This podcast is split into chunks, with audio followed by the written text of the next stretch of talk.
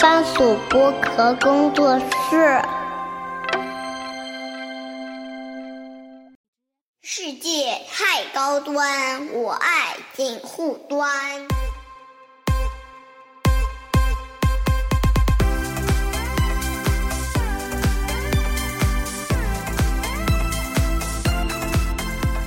Hello，大家好，我是樊玉茹，欢迎收听锦湖端会议啊。然后今天，今天我们又搞大了啊，就时隔一年不到啊，然后我们请来了曹宁，哎，曹宁跟大家打个招呼，大家好，我又来了，不好意思。 嗯，然后还有 Steve，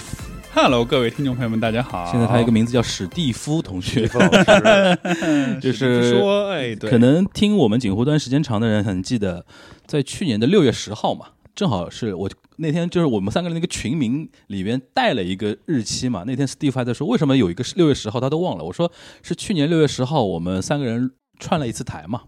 然后正好今天是五月十号。然后就是说十一个月嘛，时隔十一个月，我们来聊聊天，然后来看一看今天跟大家来怎么样一下聊些什么内容嘛。其实最主要一个内容，我觉得可以，我们先分享一下这十一个月啊，我们曹老师啊，就是可以先分享一件事情，他去了祖国的大江南北和欧洲的大江南北，对吧？去了很多地方，属于那个行万里路。然后我们那个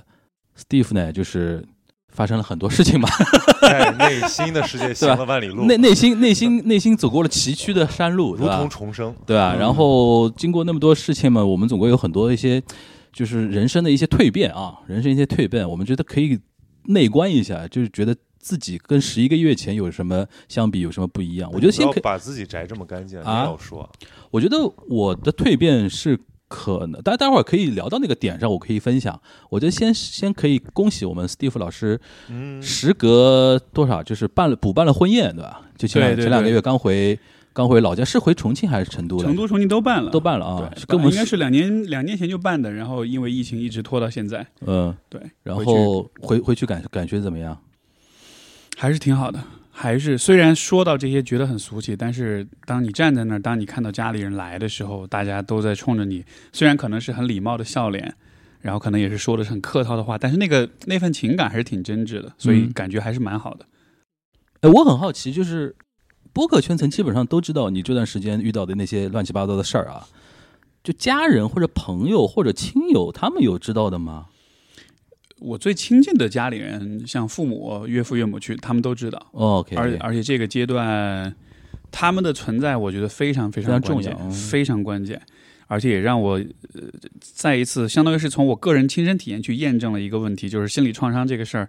你需要有大量的社会支持。嗯，就是说，如果一个人独自去面对很多事儿的话，这个创伤就会被放大。但我幸好是有好些人在我背后一块儿在撑着我，所以说就度过了难关。就更验证那句话，就是人是关系中中的人，没错，对吧没？错很多的社会关系形成了你这个人，是等于这次你是再确认，确认了这一点。我你看过去这几个月，我每一次发公众号的时候，嗯然后就会有我爸，然后我岳父岳母，他们就会给我打赏，而且而且不论、哦，这个方式好温馨哦啊！对，而且就是每一期 I'm watching you 那个 意思，对对不对？有点那个意思嘛，就是你做的任何事情，我对都我都很对关对心。对对而且不管我推的是什么内容，嗯他们都是一个固定的金额，而且每一次都会打赏，所以我说这事儿我其实哎，特别我都感能动脑补他们两个老人家就是自己在盘这个事情。哎，对，哎，秀雄又发东西了啊！ 你快看，快看，快看，打赏了吧，打赏了吧，对对对，是会就有就那种感对觉，啊，就种种感觉，哎，这还还挺挺有有种小温馨在里边。，是是是，特别感动而这且事儿。从他们的角度来说，其实我相信，因为曹宁比我们稍微小一点啊，就是我现在也有这种感觉，家里的父母对你其实能够给出 advice 的空间很少了。嗯，他们给予的只是一种就是默默关的怀支，持默默的关怀，对他也不知道该怎么支持你，该怎么，他不要，他不不说支持你，他就连你在干嘛，他都不一定知道但。是我觉得打赏这个也太真实了，因为我妈她关心我的方式就是问最近缺钱嗯缺钱吗？ 你说妈，我缺欧元，我妈，我在巴黎， 我在巴黎，我妈问我那个巴黎房租贵 不贵，大葱多少钱一斤？我直接整个人崩溃嗯，掉哎，。那比如说婚宴的时候，不是有很多一些，比如说呃，没有那么亲近的一些朋友啊，那种那种他们可能就不跟你，也不知啊道你在你在上海忙些什么。对，但是没关系嘛，因为我觉得以可能如果我再年轻一点，再年轻气盛一点的时候，我会有点挑剔，说：“哎呦，你们又不了解我，对吧？你们来干嘛对，来干嘛？嗯但是现在我觉得就不重要，就还是那个氛围，你处在那个氛围之下。呃，因为你像我们成都那一场，我们门口做了一个搭了一个背景板，然后当时上面写了一句话，就是感谢见证我们人生最大的美好，啊、我们人生最大的美妙。然后后来我上去发言的时候，我就说，我说你，我说写这句话的意思，一方面见证当然是我们俩婚姻的美好，我说另外一个美好是什么？其实就是在座各位，就是我们在一起，你们就是我们生活中最大的美好。因为有很多人是，比如说我小时候看我长大的叔叔阿姨，可能很多年不不来往，但是他一到我面前，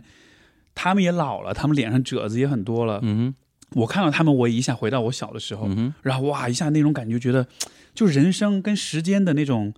那种目、那种就是不知不觉间那种流动跟流逝，然后它带来的那种你知道千言万语，嗯哇，一下就特别冲击。我所以我当时上台我说这话的时候，我也是挺动情的，我就说你们是我生活中最大的美哎，好。讲到婚宴上发言这件事情，你有看宇宙探索俱乐部吗？嗯啊，编辑部，编辑部，啊编辑部，我这么只经常说俱乐部，看了吗？这个电影，看了 看了，你对最后那个唐志军的那段发言你怎么看？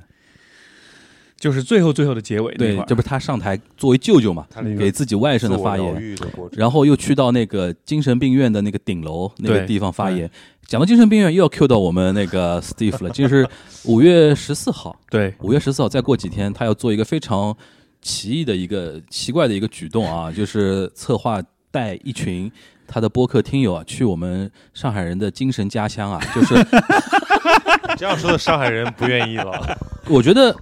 我觉得一个精精卫中心是所有都市人的精神精神家乡，嗯，对吧？对就是宛就是平是一个月月饼厂牌，对，宛平南路 六600宛平南路六百号是上海精神卫生中心嘛，是叫对是叫精卫中心嘛，对吧？对然后呃，Steve 带一群听友，一百六十位听友，一百块六儿十跟位我听进友啊，冲冲进去 啊，不是去占据他们。攻占八十几，哎，你跟本我跟你先聊那个就是婚宴发言之前，你先说说这个活动吧。呃，其实就是跟精卫那边的一个策划，嗯然后这个是一个跟进食障碍有关一个主题，进嗯食障碍，啊进食障碍，呃，包括厌食症，包括暴食症，包括暴食催吐，就它是一个心理疾病。嗯，然后呢，我们跟他们做了一个策划，就是带这些听友进去之后，会和有这个问题的一些朋友或者是一些患者，我们一起，当然也录个播客，但同时我们也一起共享一顿，呃，一餐饭。嗯那个活动的名字叫“陪他慢慢吃顿饭”。嗯，对，这里边会有难度嘛？就比如说普通人陪有进食障碍的人吃一顿饭，是不是会非常艰难这件事情？因为其实大家不不知道谁是谁，嗯，哦哇，这个我们好有故意趣把啊他们混在一起，哦，对，然后只是大家慢慢的就是去，因为呃，情绪性进食很大的一个问题就是你吃饭，你是为了呃很快的去安抚你的情绪，你大量的塞吃的进去，嗯哼。就像前段时间那个 Beef 那个、嗯那个、呃呃那个对美剧里面那个呃男他主们会角吃四个怒汉呛堡怒对怒呛人生，怒呛人生，他就是他就某有种那个程度桥上段，那种就算是对对对，一种情绪性的进食障碍。是的，因为他为了他自己有，因为他不是也想自杀，他也抑郁嘛，对所以他另外一个安抚情绪的方式就是暴吃，嗯他其实吃的也不舒服，吃完也会吐，也会难受，就是吃这件事情，如果你暴饮暴食或者进食障碍，其实，在你们的领领域里边算心理学的一个范畴的问题的。它算一个，它会上，它是有一些诊断标准，它会上升到呃，在临床上它会变成一个呃一个疾病，嗯，对，因为它是一旦你形成了到了疾病的这个诊断的话，它是一个慢性的，需要花很长时间去嗯治疗的嗯一个过程。那情绪进是避免它的最重要的一个手段，就是慢慢的吃，嗯，因为你吃的很快，你就感受不到这个食物好不好吃，对，或者你身体还需还饿不饿，你还想不想吃？嗯所以慢慢吃其实是一个练习。但是我们就是带听友进去，我们一起陪着他慢慢吃。所以我就更好奇了，因为我知道这个票非常火爆啊， 就是我们想抢一票难求。但是我其实想知道，就是慢慢吃顿饭这件事有多难，因为我们自己现在的进食已经变成好像你不看个什么下饭视频啊，好像你吃饭都食而无味，然后甚至是这个饭吃的就是吃什么已经不重要了，关键是你的这个吃饭的过程中发生了什么。就所以我觉得你要靠什么样的技巧能让大家慢慢吃饭？这个到时候反正我们会让精卫的一个医生带这个过程，嗯，他们就是会让你一颗葡萄干能吃二十分钟，啊，就品对， ，OK，看、闻、摸，哎然后尝，你知道就非常非常细致的一个过程。我问一个问题啊，就是吃饭这件事情， focus 在吃饭这件事情本身和呃吃饭的这个过程中，把吃饭这件事情忽略掉，这两种状态是哪种是比较不健康？忽略食物吧，以及忽略食忽略物是食物的给你的身体带来的感这觉不。是大部分人都是现状。对，因为因为我觉得刚才曹宁说的一个是是大部分对人现在现状，为什么会要有所谓的 BGM 或者说下饭视频，就是这个道理。因为现在我们可能大家吃饭的时候，总总觉得说吃饭是某一种社交或者别的行为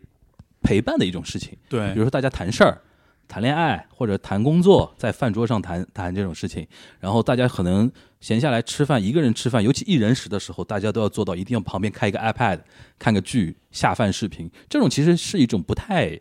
focus 在食物本身，其实可以算一个不太健康的一个状态吧。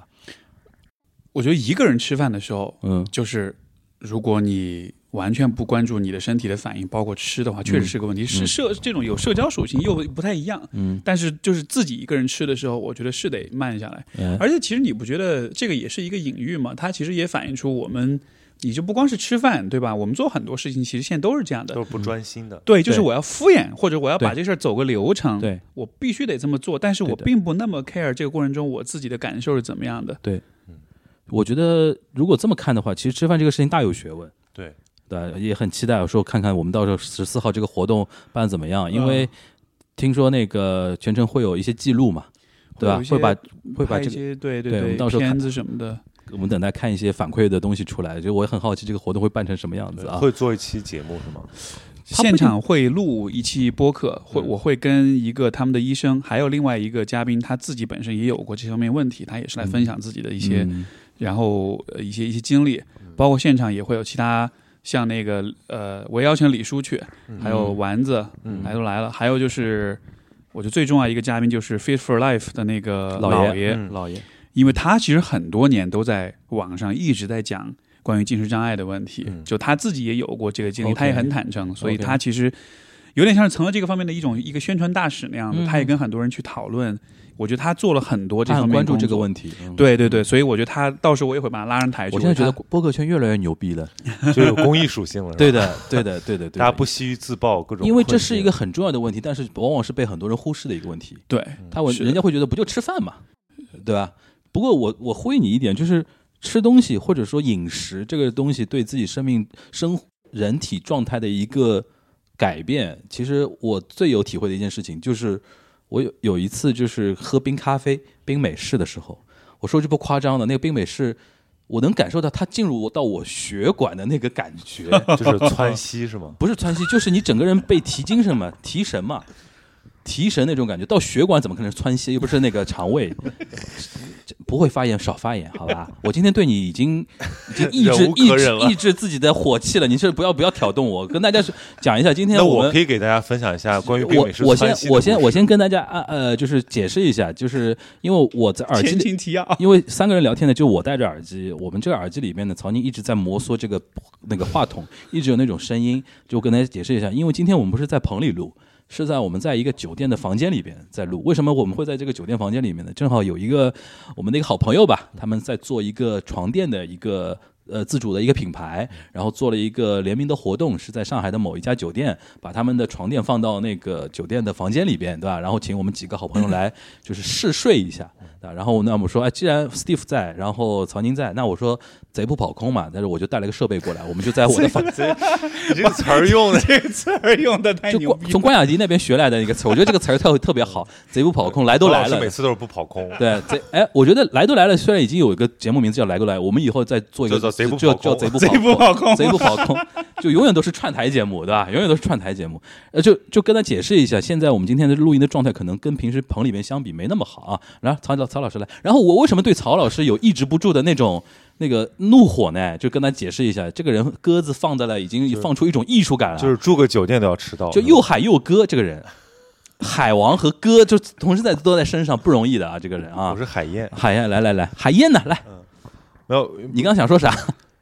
忘了吧？吧？呃不是，没有没有，因为其实我因为我有个很亲近的朋友，他是有暴食症，而且啊我好多年了。其实那个时候我从完全不了解这个事情，到慢慢的读了一些东西，嗯，呃，知道其实是这种情绪障碍。然后我其实反思自己的时候，我也有很多关于情绪性的进食问题。我觉得这个其实它不是，并不是一个有耻感的事情，它甚至是一一个极需要关注的事情。因为因为我现在的吃饭大量的时间都是一个人吃，所以我觉得其实真的？吗？真的真的，就啊除了社交性的之外，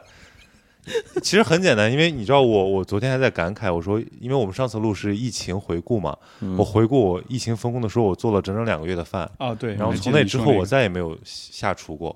就可能我有一些伤痛记忆，或者说就我真我的说一个点，大家不要觉得那个啊，就是你是疫情之后都没做过饭，我是疫情之后，都没我吃过饭，我我不是我厨房疫情之后是那个时候是什么样，现在还是什么样，我都我都不想踏进去。 OK，为什么呀？啊那是有 PTSD 啊， PTSD 啊，不是不是 PTSD，我就觉得说，因为我首先我没有一餐饭在自己家里吃了，因为我平平时我是一个人住嘛，嗯，平时我要都不是爸妈家不出去吃，要不然聚对聚对餐对对，就很就可能冥冥之哦，也不知道冥冥之中，就是有一种力量，就是让你不要再自己再做饭了，嗯它是仿佛成了某一种禁忌，啊，心理层面的一种禁嗯忌，然后导致我锅碗瓢盆都在那 边，当呃去年六月十号什么样，现在还是什么对，样？还是什么样？但我我其实我一直在反思这个事情，就是我刚刚工作的那会儿，嗯我就是一个跟所有的上班族一样，就是能去公司吃就去公司吃，能叫外卖就叫外卖。嗯、但是有一天我觉得很没有意思，然后我跟我的一个心理咨询师朋友聊天，他其实就建议我说，你岂不是可不可以从那个有一日三餐去体味你的生活，比如说你去做饭。然后我就在当时在广州嘛，然后我就学煲汤，然后学去买当地的食物，逛当地的菜市场，然后去学一些特色菜式。广州大葱多少钱一斤？广州不吃大葱的，广州主要就煲汤，嗯对吧？但是我我其实从那个过程中获得了一种疗愈感，因为每天做饭，其实一你弄再简单的菜，你估计也得一个小时，对但你吃可能就五分钟到十分钟。这点是的，我过就是我在风控期间，我不是尝试自己从头到底把饺子做做出来嘛，你一个人包饺嗯子啊，一个人包饺子，那你是有点猛的。 但是就是结论就是我能 focus 在这件事情上面四个小时，对的，对的。毫不分心。不是因为我，我现在回忆疫情风控的时候，我每天最开心的就是那一顿对饭。对然后为了做那顿饭，我可以听好多期播客，对，甚至我会每天在有限的食材之中选择某种搭配。我是为了每天做饭，然后上油管看那个做菜视 频，然后当天学当天我做。当时就去看小高姐嘛，嗯就是一个而且知哎知名美食 UP 哎小高主姐，小高姐做真的做得太好治愈了。然小后高姐对于面食的研究真的太有一套了，北方人看了就想哭，二次发酵什么三次发对酵对对太厉害对了，全都是想妈妈。你说这个，我那会儿看的，你知道是什么吗？是吧是怎么在阳台上种菜，啊， 就就还在上游一步，因为那会儿发的葱跟菜舍不得吃，怕没有下顿，就说那这儿有这儿有点儿土，我怎么种种一种，哪些能种，你知道吗？哎，所以说你说平常和不平常，正常和不正常，这个东西真的是一个相对而言的一个东西。我觉得是所谓的不正常，也会让人激发我们的一种不一样的状态。但是那个状态，就像你你刚像你刚才曹宁说的，就它好像带着某种让你怀念的东西。对嗯就挺有意思的，就好像是你你你告别了呃这种现代生活所有的这些方便，你不得不让事情变到一个更原始的状态，那里面是带有某种。有点也不能说美好吧，我觉得不能美好这个太概括了，但是是一个会让你有点留恋的东西在里面。其实是很奢侈的，就比如看到你们这个主题说慢慢吃顿饭，我觉得这个东西对现在的年轻人好奢侈。嗯，就有多少人是会自己下厨，或者说很在意自己吃什么？我别的不说，你吃一百六十个人，你在那个过程中间，你说这一这一餐饭过程中，大家不要看手机，就有很多人很难受了，对，对不对？是啊，是啊我我之前在节目里分享过，我说我这辈子吃过印象最深刻的一顿饭是在一个寺庙里，嗯，就是吃那不能看种手机嘛，对吧？不是不能看手机啦，就是你要遵循非常多的规则，就是啊你、呃要是要止语是吗？呃，对，要止语，然后啊你要先排队进入，然后有一套就是大家吃才能吃，然啊后所有的东西都要对吃对嗯干对净。嗯，就它那是个素餐嘛，然后其实没有什么油腥的，但嗯是你要把那个汤底都弄干净。那单那餐饭吃的好香，虽然吃的就是像什么豆腐啊、萝卜啊、白菜啊这样的炖菜，它就是一个 focus 吧。对，对对你说这个以前我也有过，在北京的一个寺庙里，当时也是，而且他你还不能说话，他有手势，因为他过来，比如师傅拿着一桶粥过来，要吃多少是这么多是这么多，拿那个手指给他比划什么的，然后但是也像你说的，就就整个过程具有仪式感，对，但是就是那个仪式感跟吃的放在一块儿，你就会觉得。这事儿挺重要的，因为因为你说那种糊里糊涂的，我看着视频吃，我觉得它带来最大的一个问题就是它会让你觉得吃这件事儿很不重要，嗯，也就意味着你的身体很不重要，而这个完了之后，其实会给人留下一个很自己很不被重视的那么一个对那那么一个一个感觉，而且其实呃，说的悬一点儿，就是你的身体知道你需要什么东西。就如果你在很那个囫囵吞枣、非常漫不经心的吃，其实对你的身体是一种伤害。就是如果你很认真的吃饭的话，你其实会知道什么是对你好的东西。哎，说到这个，你们疫情解封了之后，你们吃东西的习惯，包括你们常去吃东西的地方，会有变化吗？哎，你为什么何出此言？你是有什么变化吗？我我只是好奇，因为、哦因为反正我所知道的是，至少有一些餐厅是关了，啊关了不哦少，哦，对吧？包括我不知道在吃东西的方式上面、选择上面，因为你不是说到这个，曾经不是说到就是身体需要的是什么，就就会有变化吗？你们觉得你有吗？我好像没有，我好像会 就还还是该怎么着怎就么报着？复性的变得更懒惰了。嗯，但我家里的那个冻水饺确实是变成了就是存货。我觉得在上海这样的消费型城市，你很难有这种变化。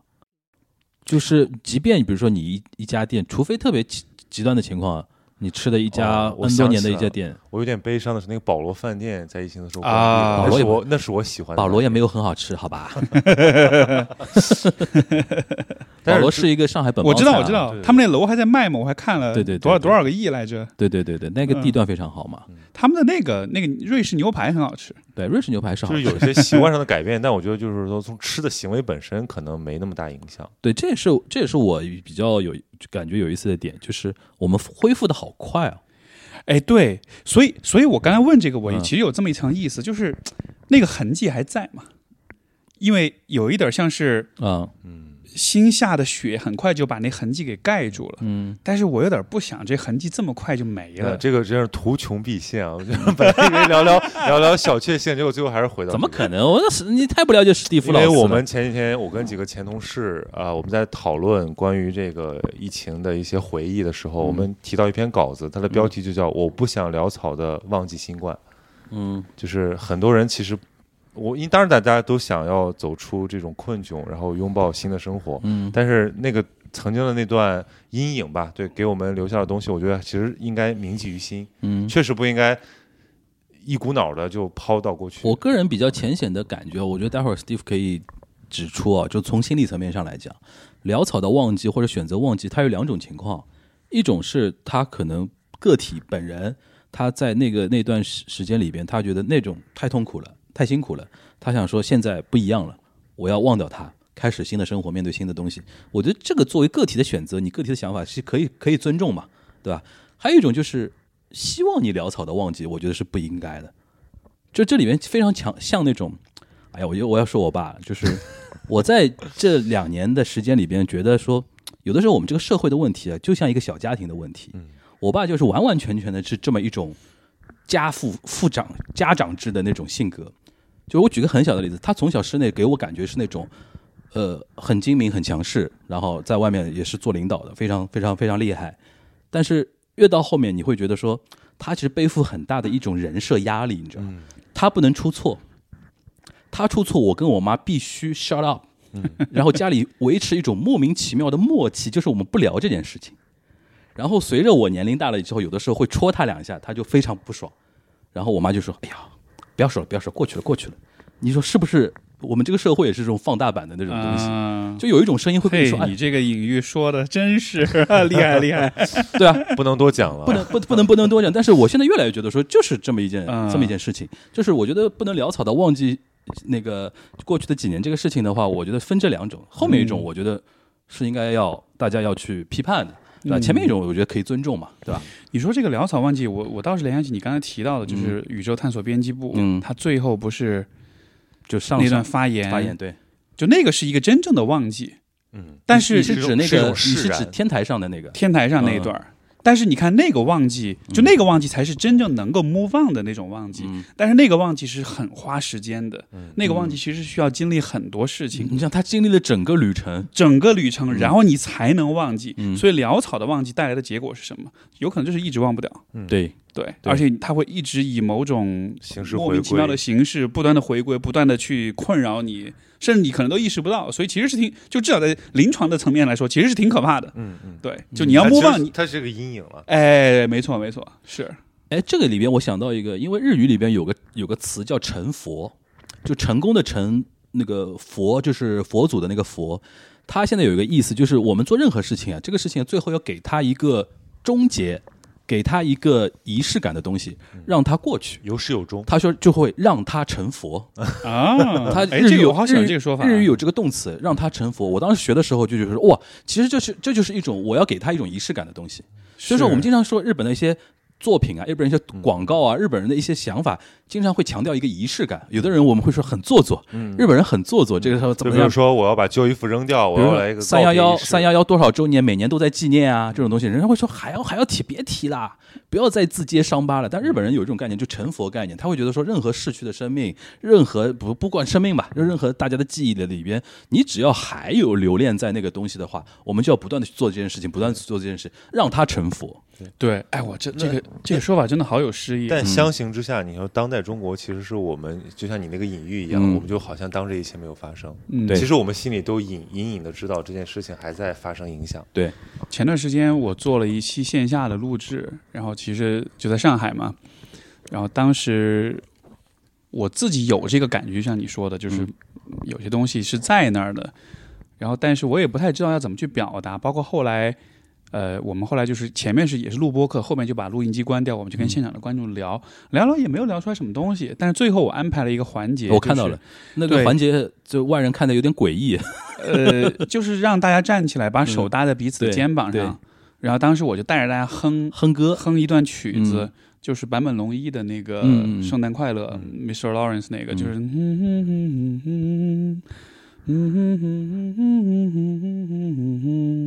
然后就这一段，就不断的重复，就就只重复这一段，然后大家就跟着哼哼哼。在一开始就那个那个体验非常有意思，一开始那个哼是乱乱的，就是大家的调调儿也不齐，速度、升高、音量大都不齐。但后来那个声音就越来越齐，越来越齐，到了最后就发现所有的声音汇成一个声就音，共振了，对吧就共振了。然后 我当时一开始站在台上，我是低着头的，后来当大家开始共振之后，我抬头一看，我发现很多人闭着眼泪都眼在婆流娑泪，。嗯对，嗯都在流泪。虽然我当时没有明说这个是为了什么，但是当时的那个场域里面，我觉得是大家是能感觉到这是想表达什么的，嗯对吧？因为我们把手搭在彼此的身上，我们又都是同在这个城市里的人，嗯我们又都在哼着这样一个带着忧伤的一个，就是就是这些情感是你给他一个空间，他就会这是出来的。这是非常标准的同频共振嘛，对，就是对同频共振嘛。就是你能看到，不只是我一个人有这个感觉，当时对我也很疗愈。我这个也觉嗯东得西很细腻的，因为我在那个你知道，呃，海外有一个音乐家，非常年轻的一个音乐家，他经常在自己音乐会结束之后做一个行为艺术的一样的东西，他让现场所有的观众参与一个那个 a cappella，嗯，就现场无伴奏的合唱，没有词儿，然后没有没有谱子，怎么唱的？他先给你一个，他先给个手势，嗯到这边它是个标准音，让大家去比够如。说发，大家先发我这个啊，这个大家先发这个音，够到了对吧？然后他手一直在变化，然后你根据他的变化，然后你自己觉得是怎么样的一个音？比如说他说啊啊，他会这样的，啊然后指挥现场，然后你有的时候会发觉他们牛到什么时候，全场半音都发得出来， 对，就是就就是就是那个集体心灵被激活了。 red or me 这种很难发的。对，对吧？就是比如说是拉到骚这种，拉到 C 很难发的嘛。就是，但是他会这种，哎，比如说，你怎么知道这个手势是这是一个全音，这是一个半音呢？他会这样指指挥你，你知道吧？然后发所有的这个行为艺术唱完之后，他最终收掉，所有的人就像就是哇非常畅快，然后对完成了一个事情，然后就觉得同频共振了那种感觉，这非常有意思。是，就是那种，所以你看，这又呃，我觉得这又能联系到，比如说之前是说我回去办婚宴那事儿，嗯其实就是这样的。虽然那个形式是呃无论如何都还是会有一点俗气的东西在里面，嗯但就是那种很奇怪，就是人跟人站在一块需要儿仪看着彼式嗯此，对，就是那种聚在一块儿。我以前其实我年轻，我年少无知的时候，其实很不屑于这些东西，嗯但我现在越越长大越发现，哎呀，太需要了。就是最可能仪式有一些理性之最外近的啊，最近我作为我们史蒂夫老师朋友圈观察家、啊，就 我最近特别关注他朋友圈啊，这几个月啊，就是我有种感觉啊，就是你是在非常贪婪的攫取生活中所有的一些人给到你的能量，作为你的一种支撑。 嗯是的，我用贪婪没错吧？因为毕竟是口渴的人嘛，看到水了，那当然就要猛喝嘛。对啊，对是啊，的对啊，是有这种感觉是这吧？样就是我觉得这这点其实也是要向你学习的一种方法，就是有的时候碰到问题，不要把自己封闭起来，嗯而而反而是要打开。但其实通过你的自我疗愈，就是我们这些旁观者，包括你的听众们，他也获得了某种疗愈，就好像看一个人怎么在重生的感觉。我其实一开始特别惶恐，我特别怕这事儿影响到别人，嗯，所以当时其实我朋友圈都没有完全没有就比较克制。说这事儿，因为朋友圈有很多也是像你们都是创作者对吧？嗯都是作者主播，你怕给我们带来一些不好我的真影的，响？嗯我真的是很发自内心的觉得说，大家看到这个可能心里面会不舒服，会会担心自己的这个。嗯，本质上冲击还是很大的，对这嗯些对所有人的内心都是有冲哎击，的。灵魂拷问啊，你有没有脑脑补过很多人跟你划清界限、割席的那种情况出现？也也有啊，也有你啊。你当时有没有做好是很多心理预案？比如说谁跟我怎么样，我还能接受；但是如果那个谁跟我那个怎么样的话，我可能会受点伤哦这种害。这种这种具体的倒没有，没有啊只，有但我天蝎这么阴暗的人才会想这些东西，不 是你吗？蟹这么不是你好不会想不是不是啊你吗？你不是你你你不是所天以蝎我座吗懂你为什么这么问嘛啊？。所以说你你去站那个张小年同学 的，说好哇不塞提你这这个，他你逼我，坑他逼挖的我，哎他他他我他掉了 challenge 我，他掉了 challenge 那一我，千粉丝啊，对对，他听不到 challenge 这我，我个只能这样回击他了的。哎，你你就继续说嘛，你有脑补过这种？这没有，这没有，没有这吗还好。对我我因为我自己回头来说，就是这事儿我是有是有我自己很傻逼的地方的，嗯所以我就是你觉得这件事情，就主要检讨的是你自己本人我嘛我真的是有对检吧讨我自你己，没有任何委屈的东西。肯定也有嗯，但是呢，发生就发生了，没办法，只能接受，自己接受的承担，嗯只能承担，然后想办法，然后再 move on。因为不光是我自己受影响，我身边的人也受影响，嗯，所以就，哎呀，也是也是算是上了一课吧，我觉得对对对挺也挺好的，就是它还是带来一些。呃，怎么说呢？略有些痛苦，但同时又很必要的那一些经验，就像那个《灌篮高手》那个山王，那个那个叫什么来着？他不是在对他拜是寺庙对呃他责备需要责备失败，对，责备他他变说得给更我赐予我一些完整必要的经验，虽然那个经验很苦涩，但是对确实是必要的，很必要。很必要。对对我当时看那一幕，其实我还蛮触动的。你说到你说到那个，就是我们 Steve 老师两次来我们播客观影会，两次都受到了现场观众的鼓 励。哎呦，太感谢了，太感谢了。那则那个那个《灌篮高手》那一场是观众主动的对他讲话的时候，候，最后那一点我已经对预见到他，他说我要讲三点，我就知道第三点肯定是这 个，第三点肯定是这个，对吧？但是还还挺温暖的啊，是，而且就是以前，其实我觉得这个也对我做播客心态上有点影响，哦就是吧？就是说以前我做播客，我老觉得是我要发声，然后你们来听着。嗯啊现在我更多是觉得是我信，我很虔呃，我很谦和跟虔诚的通过播客跟大家去连接，就我把自己的位置摆现在摆的放低了很多很多，嗯，是这种感觉。哦，就你原来还是有点傲气的东西在的。不一定是傲气，但就是觉得我是那个发声的人，我是哦麦克风这一头的人， OK，大家只是在听。但现在我就觉得，所以现在我特别喜欢做那种线下的那种，嗯我觉得嗯共鸣变得很重要。共鸣特别重要。对，嗯其实你这就是一个测试嘛，就大家在这些比如说危难关头啊，或者这样的时候，他主动发出的一些声音，其实才会检验到说你的这个情感联系是不是非常的坚定。有一点像，你觉不觉得有一点像去年的那个时候？嗯，对，其实就是就是那个时候你见到的所有的感情的反馈，你都会特别珍惜，你会记很长时间。而且那个时候让你最热泪盈眶的，也就是这些东西，对，对吧？可能嗯人在那种比较灰暗的时候，要靠这些东西撑下来。 嗯嗯哼，就是因为人还是挺，就还都是脆逼，真的， 嗯就是靠自己，就是就脆脆弱的是吧？嗯，这什么新词儿啊？不是玩游戏里面不都会说你血很薄嘛，就是啊嗯你啊一枪就死了就那种感，OK 哦觉。 OK 对嗯 OK，行，那曹老师呢？你是行万里路转，转场转的这么硬啊，反里行万里路 了。不是这个，我们就正沉浸在这种共我觉得鸣他中这段分的还挺完整的呀。对。你说问我的这一年的成长是吗？，对，我这一年这不都在跟你混吗？哪有？我又没去欧我洲至，少至少你上了，我又没去上了欧洲呃五六次，我们一起录的节目。我没去欧洲，我也没去东北啊。对，但我我觉得其实因为我刚才跟朋友聊天的时候，我们说，他问我说你这一年有什么新打算？就是汉阳嘛，对吧？刚从北京来，呃，然后我看了眼手机，我说哇，已经五月份了，我说说今年是不是有点汗颜了？因为已经过去一大半，呃，一小半了。嗯，然后其实就想到从去年下半年到今年上半年，好像一直把自己放在一个非常态的恢复状态。嗯哼，就是好像觉得这不是我的错，或者嗯说有一些呃情绪你需要慢慢的释放。嗯哼，但是到现在这个节点，我觉得好像已经是一个 ready 的时刻，嗯哼，对吧？要要去真正去打一些硬仗，所以也有生活也有很多重重重要的变化，对吧？比如说去更努力的去工作，更全心投入的去把一件事儿做好，对，这个就是我的变化。 嗯，那个 Steve，你对于曹宁有什么想问的吗？ 你这硬 Q 了，不是，因为我我我我我我在节很多期跟他的节目里边都了解过他的，对，就但我你作为一个就是跟他时不时会不是经常接触的一个人，啊，对然吧？后我跟 我我经常跟 Steve 请教一些就是非常深层次的那个问题不。是他，他主要是在解决你的问题嘛。但是他现在要对你，你对他还有什么好奇吧？哎，觉那得那你这一趟出去旅行其实挺久的，啊嗯，包括你之前在这个，我就看是你一就是直都去在年走下半年，对，对吧？花那了也花了两个月，到处到处游历。你的这游历有什么感悟、感想什么的吗？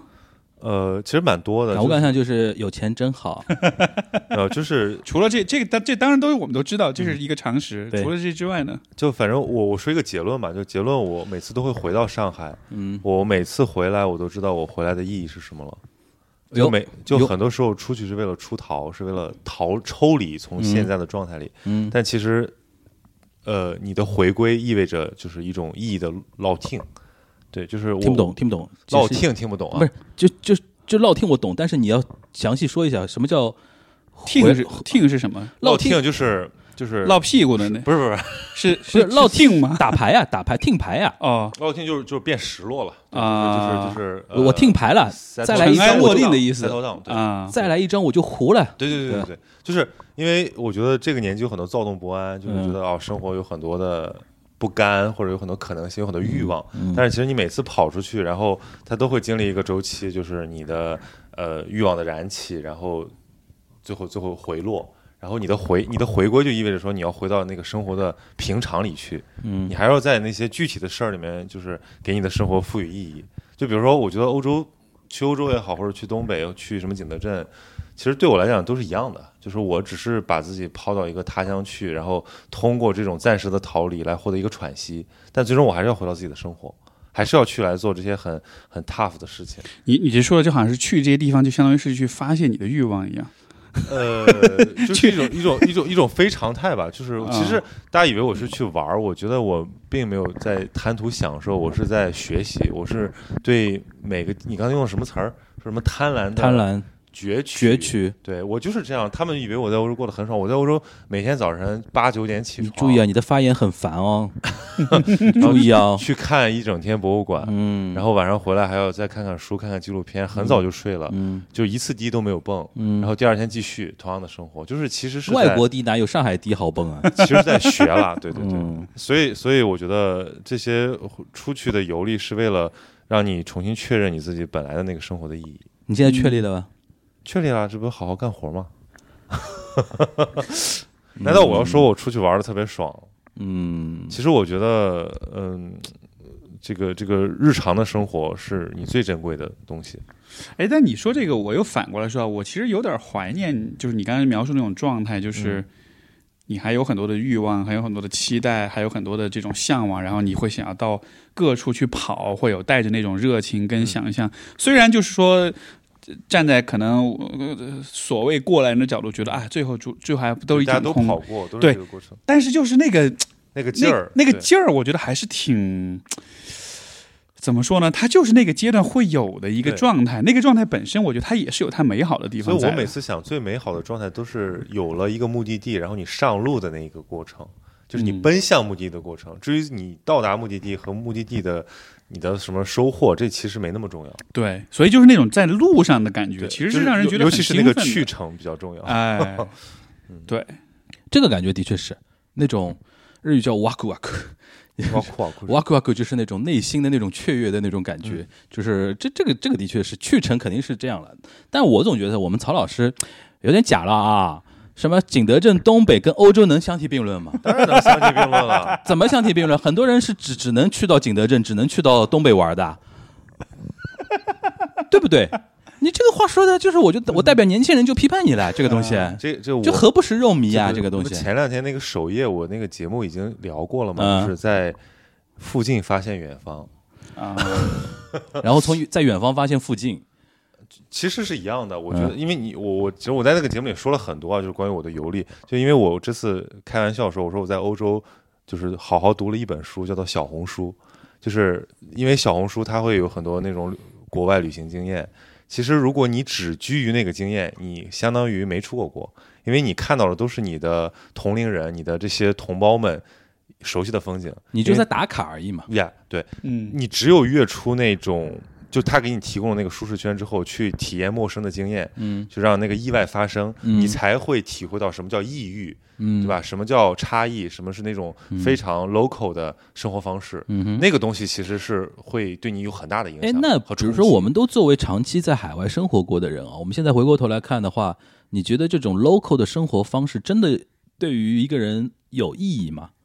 就是了解那个地方，或者说对你人生的一种丰富来讲的话，是能够真的有意义吗？我觉得意义在于，其实就像照镜子一样，它是为了确认我是谁。就我突然发现，原来我跟他们有这样的区是别，真的是有这个效果的，对吧？真的是有。其实我就你能说举个举个具体我的例子举吗个，具体的例子，就是比如说我去欧洲的第二个星期，我就、嗯就就就跑到中餐馆去了，啊、就我就是吃川菜去了，对吧？真真的 是真的是，而且那第一口那个那个感觉就是有点真的像是你你什么呃十年生死两茫茫，就是你你眼泪快掉下来，就很夸张，对吧？嗯就最先想家的就是是你胃的味蕾，啊，对。对对，然后后然后其实你特别怀念的就是那点。呃，就是什么他乡遇故知、嗯那点温情。其实我在欧洲见了很多以前的老朋友，他们就可能三四年没三四年没回国了，嗯然后我觉得这个是我去的目的之一，嗯哼。嗯就是去去拜访这些人，然后跟他们聊聊国内的事情，聊聊他们的生活。哎，那我问你，如果现在给你一个机会，说你能够像比如说像孟尝这样，在欧洲，比如说待个很多年，给你这么一个机 会，你会孟去尝吗马？上回国，孟尝下个月就回国了。 但是他他待了很久了吧，呃，他是他也是疫情之后跑出去的，而且之前也待了很多年嘛。对对对，比如说我之现前在，待了五我年现在不是我瞎举例子啊，嗯不是任何原因，比如说工作也好，访学也好，怎么样也好，现在给你一个机会，说让你在地球上某个地方待很多年，你觉得这个东西对你来说是有有吸引力的吗？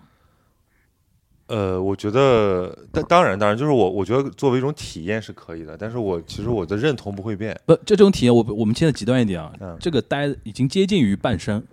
你要待就待下去。就相声里边有个段子，去新加坡什么 OK 就是就一直活到一直待到八十岁这那种。我觉得就是，除非不得已，否则我不会流亡，啊对，吧？你提到提到流亡干嘛的？这聊的好好的，聊的好你， 不是你给我推到这么极端对，因，为我你上让因为你让别人几乎就是润出去了嘛。上海不好吗？对吧？你是我们上上次不那是个一因为年他前的节目都因在为聊他论讲到很多点，让我感觉是说他是为了确认自己在就是自己是谁，然后自己所待的这片土地的一些东西，然后他出去在远方再确认这个事情。那如果这个远方未来很长一段时间都已经不是远方了，是成为你新的 local 的话，那你对你是不是有意义？我想确认这个。嗯嗯，不是，他说这个，我觉得可能是这么一个意思，就是，呃，你是谁这个事儿呢？它一方面是你观念上的一种认同，但是我觉得人有另外一个层面的，呃，可能是一个更感性的，甚至可能是一个身体层面的一种一种认同。就像比如你刚才说的，就是最先开始想家的一定是你的胃，嗯，我觉得包括也是最开始想家，可能也是你的情感。哼我我举个例子，就是当时零八年那会儿还在我还在加拿大读书，那会儿就是回国办签证，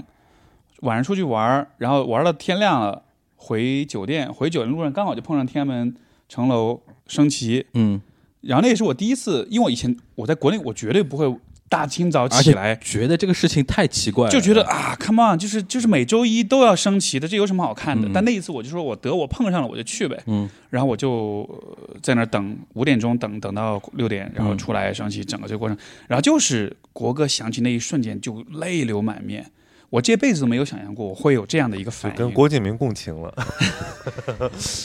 那个其实 这种令人讨厌的点就是没有，其实其实因为那一年发生很多事儿嘛，对八对年啊嘛，对而且身为一个08年四川人，又是五幺身二为，四又川人又是这个奥运，而且你知道对那会儿在海外有很多那个当时奥运火炬传递有很多那种声音嘛。我们在录音的时候已跟你经，那个说三幺幺的人很像。我们现在录音的时候已经快十五周年了，候啊，哎对对吧对对明天呃，后天就是五幺二嘛，啊现在已经过了十二点了嘛，已经过了，啊，那就明天，现在就是五月十二号啊呀。对对对对，对，所以就是那一年，所以当时就，所以就是那那会儿那那一个体验，就让我发现，就是原来在我的观念，在我那种很无知的青少年的傲慢的观念之上，其实有另外一个层面的身份认同，是你的情感。嗯所以我觉得，如果能在海外，在异他乡发现这种情感的身份认同，我觉得这你也是是个不知道，收获我第一年出去的时候，我们一堆留学生就是在传一件什么事儿，就第一年出去的时候，哪里能看到春晚？对就你本在来就不看春晚，就但是我那出去反而要我我看本来是我本来是看的，但是我身边有很多上海的同学是不看的嘛。但是后来有人组织看春晚，一开始就跟你一样想说春晚有什么好看，但真的坐下来的时候，就是当那个音乐响起来，那个主持人说中央电视台的时候，很奇怪哦，这五个字有魔力的，你知道吧？嗯，就五幺，你刚说到五幺，我记得我我零呃五月八号，当时国家领导人在我们大学早稻田访问，五月八号过了两天，他不就是回去了嘛？然后五月二就发生这个事情，然后当时我们国呃就是日本一堆那个留学生就是组织看那个央视的有一个就是祭赈灾的一个晚会嘛。然后我记得我们一堆人在看的时候，就罗京当年的那个主播罗京一出来，中央电视台。中国中央电视台又说哇，下面一堆人哭啊，嗯，我们海外留学生就不行了，你知道吧？就是国字脸嘛，还有很多那个就是他的情感记忆，他那个脸就代表国家的那种象征，然后他又说了一个口播是一个代表国家的非常至高的一个象征的时候，我们突然觉得说有有一种根的东西在那种里边，这种体验我也有过，对，而且这个体验，我觉得更多的是因为你是在这个地方长大的，嗯哼，就是那个情感是先于你的观念。对小的时候，你留下更多是情感记忆。对，你在里边是体会不到的，对对对，然后你在那个呃就是其实它就是一切关于你熟悉的。呃，你你归属的让你感到安全的东西，那个东西在很深的情感的层面，它就停留在那儿。嗯对，你你在观念上，你可能可以对很多事情有有有批判也好，有这种反思，有这样也好，但是那个部分你就是改变不了。嗯，这个事儿，我觉得都不是由你说说了算的，而是说你投胎在这个地方，你你的记忆就刻在这个地方了。嗯，那就是刚才说那个话题，你自己比如说，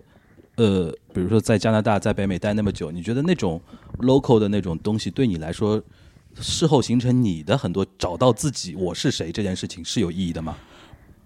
我个人的经验就是，最有帮助的一件事儿，其实是拓展了你，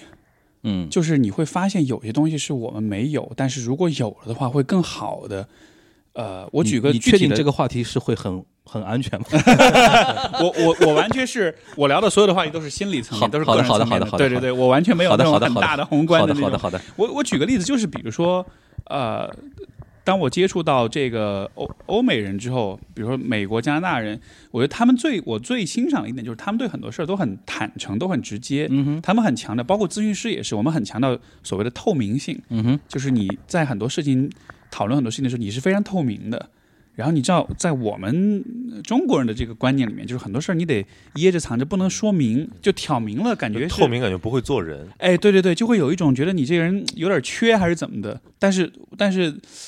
我当时就发现，我在那种更透明的状态里面，其实是更是更安全的，更舒展。对，而且就是会让就是更自在嗯的。所以我后来一直保留了这个习惯，不管是在工作里还是在日常生活当中，就可能很多时候，甚至有的时候会让人觉得有一那么一点点尴尬，但是我还是想把那个习惯这个坚会持让下你来回国之后面对某些吃亏吗？或者说人让让很多身边的人觉得不适应的点？我肯定不会让自己进入到一个会因为这种事儿而吃亏的环境里。嗯哼，对，就这个是非常非常关键的。所以比如说、嗯呃体制内什么，这我肯定就去不了了。嗯。对，但是在另外一些圈子跟一些朋友当中，当他们都认可这一点的时候，我觉得我就说这就是归宿，我就找到了合适的地方了。嗯对，这个可能就是我觉得是中国人跟欧美人一个很核心的一个不一样的地方，因为我们平时接受到的一些传统观念的一些教育，就是比如说沉默是金，人心隔肚皮，嗯，这这种东西让我们永远有一种说自己真实的想法不要太过暴露好的像这种在中文语境里说一个人有城府是一个赞美，对，对一定意义上，城府是一个赞美，然后说这个人很直，甚至是一种是一种在嘲嘲讽的一种东西，对吧？哎，我觉得这两件事儿是不是一定矛盾的？你像比如说刚才说那个打赏那事儿，它其实也是一个很委婉的，我觉得它也很有美感， 对，它也嗯就很是有诗意，就是你，就是我们不否认啊，就是说委婉这个东西也有它的美感所在。，对但是有的时候就你也要承受这个东西的美感的，它是负面，它的一些嗯效、那个，因为因为我觉得两种世界观都有好都有坏的地方。所以我就特贪心，我觉得两种我都想有。就比知道如吧比如说这种这种撕裂来自于我看一些，比如民国的知识分子他嗯们的那种回忆录，就因为他们大部分都是旧家庭，然嗯后又是。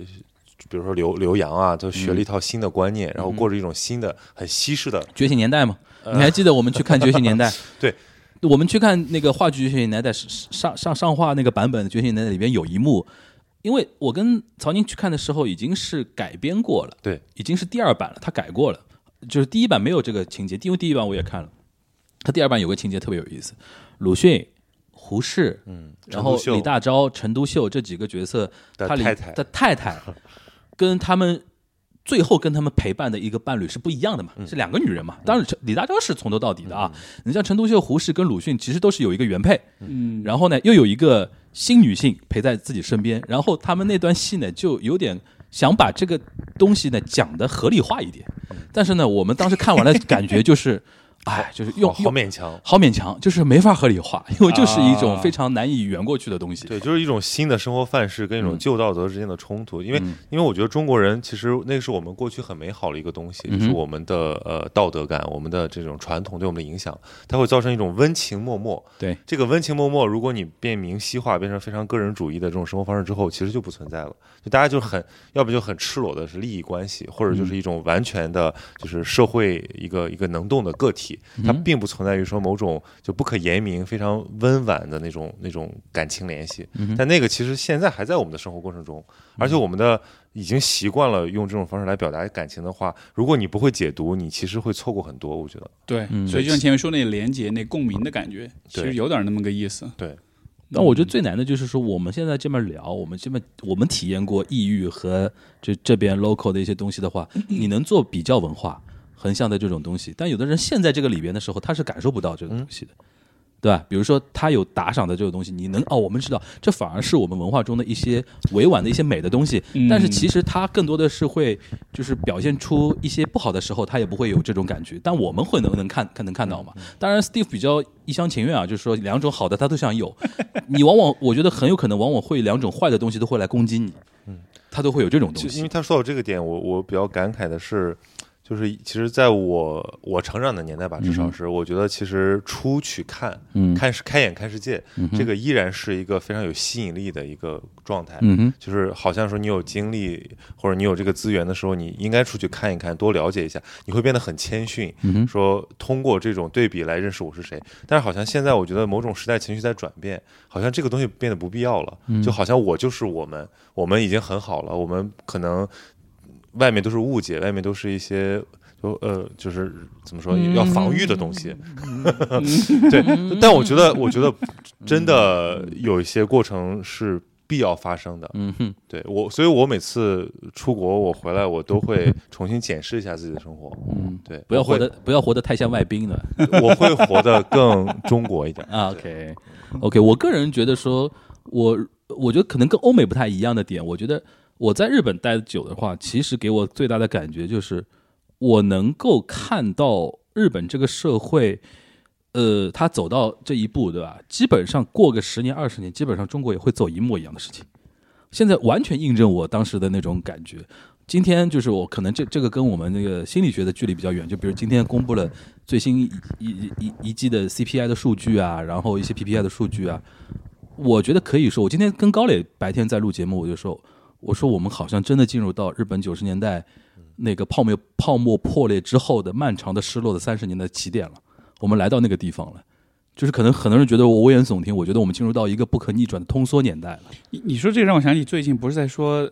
就是大家都嘲笑东北落后嘛，我们要进入漫长的后来季就节发了呀。现，漫长的季对节，中国要进入漫长的季节了。我今天录说完，东北轻工业直播重工业烧烤，对啊 结果现在就而且前两天不是有个段子嘛？前两年大家在嘲笑什么东北人爱考公务员，现在全国都在考都公务都员。对，对，前两年你们说东北那个什么投资不过上海关，现在中国投资都有点衰衰弱。对，是是但是你知道，就像我们这个对话发生前，嗯我在跟汉阳，我们就其实聊了两个小时东北，嗯 又聊东北，然后又要去东北。你跟汉阳聊聊那么多东北，不是因为我觉得东北里面有缩影嘛啊，，OK 然后我最后我就说，我说因为如果东北不会衰落，东北也不会复兴。对，就正是因为大家没有那么忙了，大家终于慢下来了，大家才会意识到这个东西需要某种反思，需嗯要某种精神性的。所以现在东北是复兴了吗？是什么样的复兴呢？我觉得是一文化上的复兴种，吗我觉得是一种在叙事上的一种重新理解。你比如说，你看我们说《漫长的季节》也好，或者说双雪涛、班宇、正直他们这些呃年轻文艺一复代的兴三作杰家，嘛，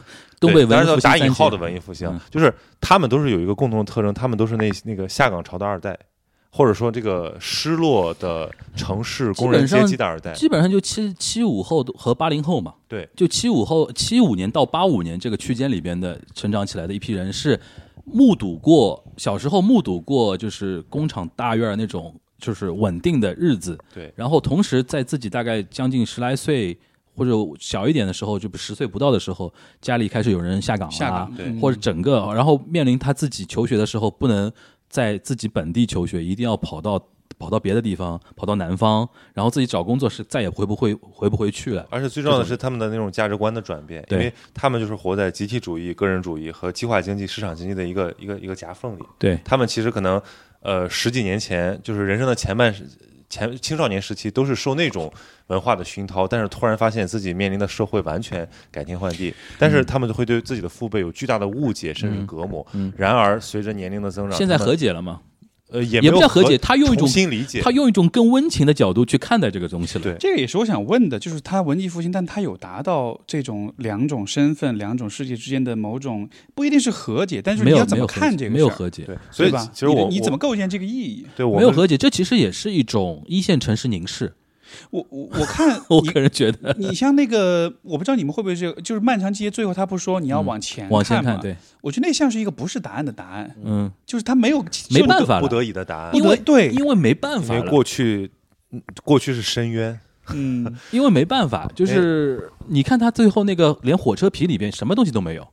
哦，还有这个细节啊，他火车很多的隐喻就是一开始他那条火车里边是在钢材哦各种样的东西，然后他最后那个王想想象的那个东西里边啥都没有空，空如也。人家就在说，就是说你们现在啥都没有了呀，但是你也不能就是沉浸在深渊一般的过去嘛，要向前看。所以像是有一种嘖不得已而为之的糊涂感。我我觉得其实这个呃这个剧吧，也算是一个今年除了《狂飙》之外的又一个现象剧，嗯还是引起很多大家的内心深层次的共鸣。嗯哼就比如说我们这些北方的孩子，我们看了之后，其实我们多少会有点呃触动，在于就是我们其实很想从我们的那个童年和青少年时期找到某种合理性，嗯，因为我们现在都在南方生活，或者说有的都在国外生活，嗯其实大家好像把那个过去抛得很远。但你还好吧？你身为青岛小孩儿，应该这种呃比较没有那么强烈。但是你因为整体现在北方非常衰败，嗯就是其实东北是确实是一个缩影。那我今天跟汉阳聊，我们其实我们既有理解和欣赏，但是我们也有就是反思。就比如说，其实像下岗潮的那个东北，它就是一个切片，就那十几年，就是比如说在世纪之交的那个状态，其实只是过去东北漫长和复杂历史的一个很小的阶段。如果你去过东北，或者说你对东北更了解，你在东北生活过，你是东北人的话，你会知道，其实这个地这个这个土地上的苦难和复杂很难说尽。现在只是一个，只是一个开始。但是我理解，就是我能懂你那个意思。它是如果从历史的那个长度上来讲的话，可能是一个很小的切片，但是它是一个集中爆发，它的烈度非常强，因为它嗯对直接改变了很多人的家庭生活状态。对，对吧，这个这个我觉得是因为当时能到什么程度？谁家没几个下岗的人？嗯就到这种程度，他对于整个社会的一个扭转、认知的扭转是根本性的一个扭转。所以说，一般把这种事情可能列为一个观察的一个角度，我觉得也是没错了，对吧？嗯就好像是人们其实都没有做好心理准啊不备，但是还是要说回那个话，就是嗯我们现在不要说东北了，我觉得未来就今天我刚刚说到那些数据，是你先说要进入漫长的季节，啊对，我觉得 我今天录完，我真的我没有夸张，我跟高磊录完，我出来我就跟我的实习生零二年的说，我说你们，我说我真的有点觉得说你们这一代，他零二年出生的，嗯我觉得他今年二十一，那那他你面临的这个状况是一个漫长的季节，嗯所所以说你对接下来是我不乐看衰观的，，对我吧不乐观，但是我对于整体是不乐观，但于个体的奋斗，我觉得是可以讲的，嗯，对吧，或者说个体的互相取暖，就是享受是某有的种下坠的快乐，对我我觉得 Steve 你我靠，你这个我觉得，我觉得 Steve，你以后就是就是你们这一大行热，这一行真的 大热，显学，哎呀，真的是显学。 希这望这不爱不爱接你你这个话，你真的是不是不是，你知道我我刚刚入行的时候，我刚包括之前我写我那本书的时候，我当时就说我的职业理想是让自己失业，嗯，但是现在就是就是当你说大热的时候，呃嗯，功利的层面当然是好事儿嗯，哼但是真的从情感的层面，但我觉得整体上整体上也是好事儿，因为当你经济蒸蒸日上的时候，人们有一种情绪，任何事情都是能用钱解决的，嗯，能用发展的眼光这来是解一种决盲的。目向前看，它是一种忽视，它是一对嗯种选择性的忽视。你你的心理层面还是有问题的呀，只不过你用一种发展、发展再发展、赚钱、赚钱再赚钱的那种东西，把它给忽视掉了。但是，就像前两天施展在我这边录节目的时候，他就说，他说纵观人人类历史，他说，呃，比如说中国，比如说七零后。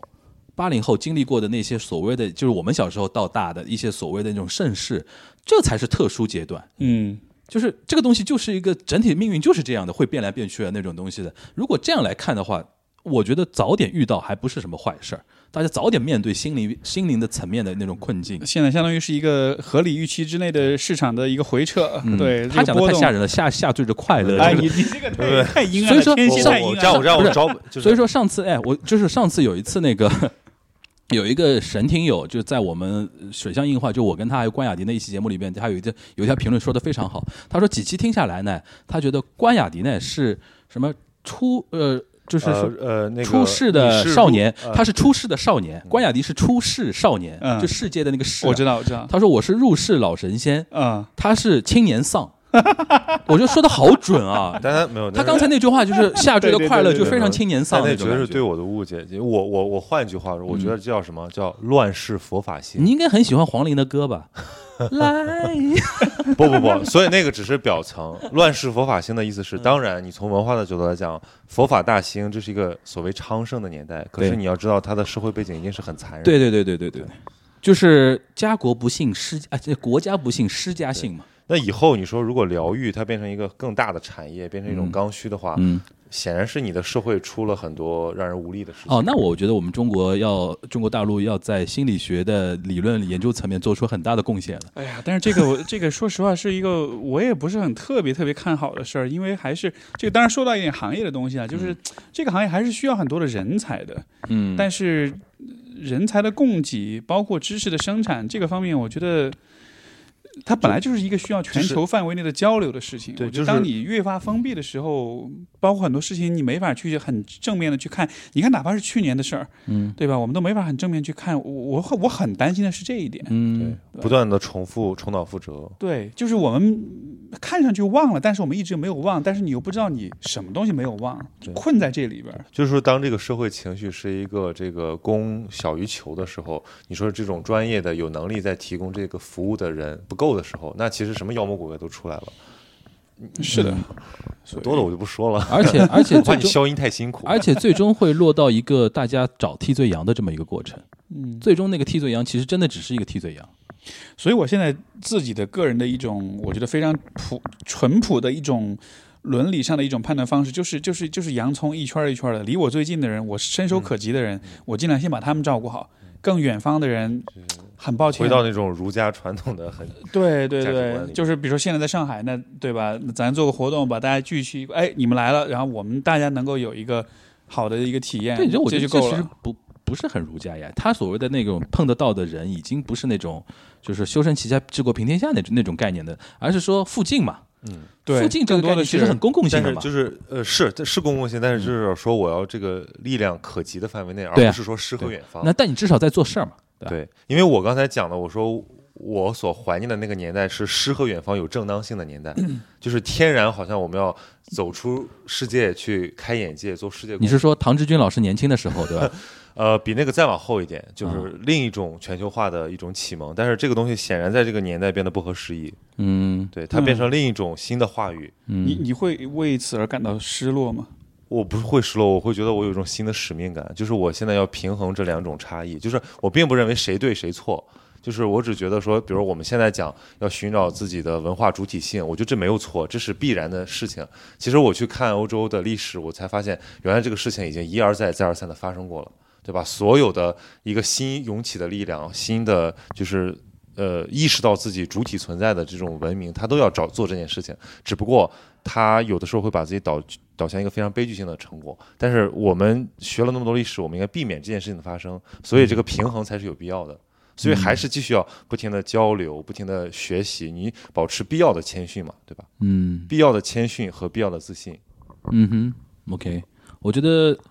呃，两位都说过了啊，我觉得我这一年最大的，就刚才说，就是轮到我这边，我这趴可以，我觉得我最大的变化的话，可能还是更想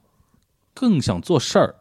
成事儿这件事情对我来说是非常大的一个变化。前两天我还跟别别的一个节目在串台的时候，就说，呃，就聊到那个播客那个商业化那个话题嘛。后来我就提到一个观点，就是其实我我现在更把播客商业化这件事情作为一种我在做这件事情的一种评价体系来看这个事情，就不把钱只当钱来看这个事情。像是个游戏分数，对，因为有做了十年了嘛，今年今年进入第十年嘛，然后然然后感觉好像说，你如果不再做出点什么样的东西的话，好像难以交代了这个事情。然后积非常积极的做这个做那个什么的，这可能是我的一就是个评价扛起了互派博客的大 旗，而且不是一杆，是 好几杆。这是效果，这是效果，这是这背后要做这个，因为你做事情的话，肯定会带来一个。而且说老实话，我们这这些做的事情，跟比如说像李叔他们拍的那些纪录片啊，像杨毅他们团队 JustPod 做一些活动啊，就是或者说做那个那么多的市场调研啊，甚至像平台他们做的事情比的话，其实也是非常微不足道但的我一些不事不不，情。我觉得我们是软的，啊他们那些是硬的，好吧？ OK，那个拉抬一下嘛，互相拉抬一下， 对吧？就是这是我可能最近这段这段时间，因为之前做播客，说老实话，浑浑噩噩的，就凭内容嘛，就是说觉得哎这个话题嗨啊，然后聊，然后结识一堆朋友，然后现在有的时候该该就是说跟就是经常有个朋友批评我说你就是不够乙味儿不够重，嗯就我上次不是还在朋友圈发那个发泄过对于某一些甲方的一些一些吐槽嘛，对吧？他就说你你这些话我看了都不要看，你就是乙味儿不够重。他说你如果像我做广告的，呃我做 account 的那种人，该怎么舔就怎么舔，哪有那么多废话？ 后来一开始当下我是感觉到是说。哎呀，反正就圈子不一样，你也不理解我。后来我想想，的确是这样的，就是你这事儿你要不要做吧？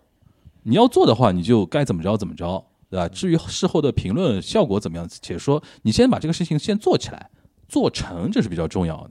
对吧？这其实说老实话是一个应该早就应该想通的一件事情，但是你知道，我是一个做媒体人、做内容出身的一个人，其实往往会带着这种相对清高一点的想法去做很有多一些事路情，径依赖。不是有就是清高，说穿了就是假清高。这个会不会也是你想要给自己创造一种比较看得见、摸得着的一种确定性？怎么说啊？就说、呃搞钱也好，你说商业化也好，这需要些一种东西认同，是比较实在、是比较实际的，它是它是客观的，嗯哼，它不是会因为你的某些对对评价对对对体系的我变我懂化你这个而意思摇摆的，它是一个客观标准，对因为这个数这个是数会字数这个字是会很让人客观感到安全的，我觉得。呃，我我觉得我在上面找安全感倒不是最高的，而是找那种存在感，就是我这个数字代表我现在在哪儿。这个可能，如果你要我要从那种存在感找安全感的话，我觉得我同意这个逻辑是推得到的，可能最终是指向安全感。是这个，这个我觉得确实是在，因为你看，你也对未来是比较悲观的，对吧？嗯大的方向是悲观的。我觉得，我觉得人们在，哎，你刚才说是什么下坠的快乐，下坠的快乐，乐，我把快乐去掉吧。人们在下坠的过这程中这，期标题我 有了，下坠的快乐夏日的快乐，其实感是我谢感谢曹老师提供标题啊呃，这个其实因为我最近在看《广告狂人》，啊！然后就如果大家看就知道那人家啊，Madman 的开头人，家是上升的快乐啊，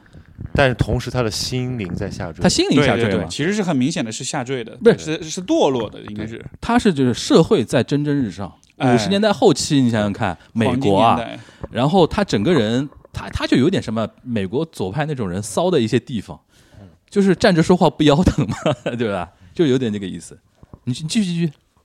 不是，就是你不是是，就是我们曹老四啊，花了一个半夜时间，就是把七季的就广告狂人的啊，全看完了，精读精读精读版，精读读版。版，就是那种网上那种什然后我么准备开始细读了，啊，啊，因为因为我觉得就是它是一个很好的年代剧嘛，因为比如说你刚才我们聊了最很好的年代剧吧对，？很对，几乎是最好的。对，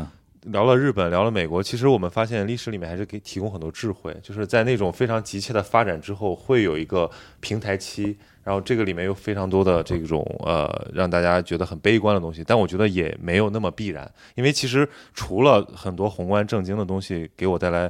这种冲击之外，其实新技术的发展也让我很震撼。你知道我在欧洲，我天天刷的新闻最多的就是关于这个 OpenAI，我听了很多英文播客。其实我本来对技术不那么敏感，因为我觉得好像呃没什么嘛，对吧？就是就是，而且有本来本来文科生好像你觉得自己很人文主义，但我突然我现在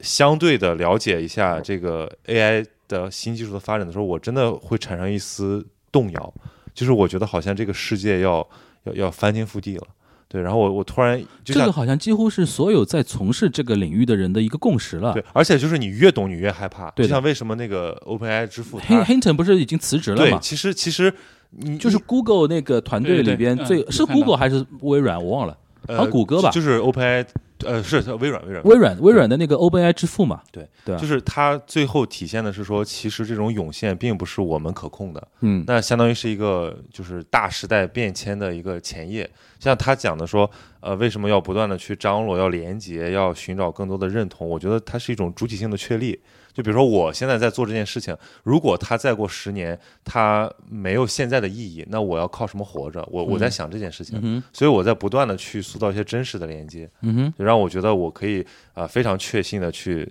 沿着这条路走下去。嗯对，因为我今天看到一个很好笑的，就是今天，呃，最近出了一些新闻嘛，就是整治那个国内的咨询行业，嗯，对规范化的问题，呃，然后就小红书上有很多帖子说说姐妹们要注意了，说以后在择业甚至择偶的时候，你们要注意这些行业可能是一个雷区，比如说这个行业可能以后会天翻地覆，对，然后我我会觉得说这种危机感其实以后会越来越多，嗯会影响到普通人，嗯，对，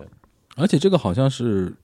挡都挡不住。挡都挡不住，挡就都挡像就不像就像浪潮一哎，样。我很我很好奇，作身为一个心理学的从业人员，就是你是怎么来看的，Steve？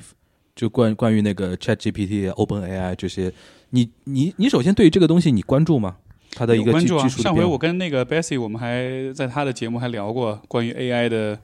一些看法。有有什么有什么共共识吗？或者说你们有什么一些结论的东西？我觉得就是还是呃一新的技术出现都有那么一个 cycle，那么一个过程嘛。一开始什么都很害怕，然后开始嗯质疑，到了后来又变成了一种狂热的追逐，到再后来又就走向下一个新的技术，就就人的这个反应都还是挺能预测的。所以我觉得现在我们还是在一个那我觉得你有点低估了这个呃这这 AI 这这一波这的一浪波潮这是一吗波这一波可能是翻天覆地的一种就东西，可能是呃过去五十年没有的巨浪，它可对能也是个浪了，但浪就会有潮高的潮头和回落的时候。我觉得是不管技术的这个这个潮能这个浪能打得多高，但是有一点，我觉得还是关于人，呃我觉得很底层的一个道理就是。呃，因为我以前老是喜欢用的一个比喻，就是我们看未来的时候，因为未来有很多可能性，嗯，视觉上就有点像是你站在许许多多电视屏幕面前，每一个电视屏幕都是未来的一个版本，对，然后你选择看见哪一个版本，你就会去到那一个版本里面。嗯、所以这个东西其实是什么呢？其实就是信念或者希望感的一种视觉化。嗯、所以我是觉得人始终还是得保持一种乐观也好、善也好、信念也好，这样子你才能把你认为好的那个画面实现。所以我是觉得现在我们看到这些东西，觉得悲观、觉得害怕、觉得被威胁。OK 啊，但是我更愿意相信说，哎，它当中有对我们很有帮助的事儿。当时我跟 Bessy 聊，我就说，以后 AI 对于心理咨询这个行业会有很大的帮助。对对你都不说，你都不说，就是机器人替代咨询这个问题。嗯，你说哪怕是我们以以后能够通过 AI 去收集一个人很多的信息，它就能很大程度上帮助我们提前对这个人有很深的了解。嗯，就这是非常非常有帮助的一个事儿。我想到这种可能性，我都觉得非常兴奋。但但有个问题啊，我就我听了很多一些从业人员的一些担忧啊，它里边说到一个点，你比如说，呃，你比如说以心以你的那个心理学的这个领域的东西来讲啊，来举例子，有有点叽里呱啦声音啊，就拿拿着别动啊，拿着别动，OK。OK，就是以你心理学，你刚才说到说，比如说到时候如果有一些患者或者怎么样，你能通过那个 ChatGPT 或者 OpenAI 的方式，能够获得海量的它的一些资讯啊，或者一些东西啊，呃，可以给你的原来的一些工作提供很大的便利，然后效率，甚至打开更多的维度。但他们现在就是那帮搞技术的人在思考一个什么事情呢？是如果某一天啊，他聪明到啊，他在误导你的话，因为他说的很多东西，你如果相信他的话，他其实是可以误导你的。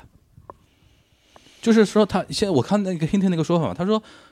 他尤其到了四点零的那个阶段，他说吓一跳了，他觉得说我们可能在他面前就像一个一二一两岁的小孩就儿，他有了一种人类无法理解的心智，嗯他是我们的上帝了，就跟 Moss 那个是一样的，就是他会他会有意识的放一点